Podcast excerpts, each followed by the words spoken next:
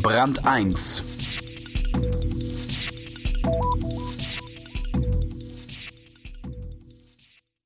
Es ist eine der ganz besonders schönen Geschichten von einem, der sich von einem Teil seines Besitzes trennte und seitdem Leben rettet.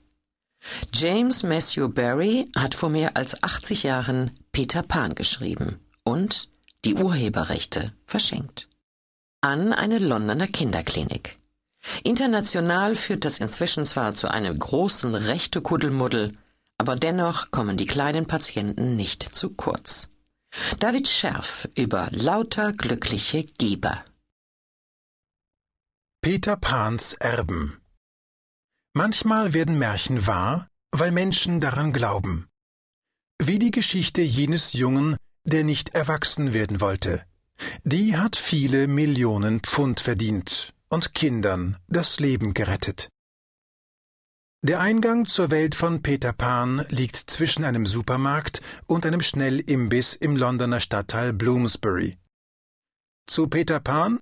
Vierter Stock links, dann bei Gosh Charity klingeln, murmelt die Dame an der Rezeption des Bürogebäudes und weist mit einer Kopfbewegung Richtung Fahrstuhl.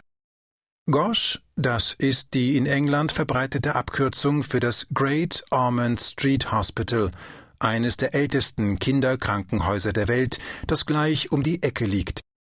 Und Peter Pan arbeitet für Gosh Charity, eine Wohltätigkeitsorganisation, die Spenden sammelt, damit die Klinik saniert und modernisiert werden kann.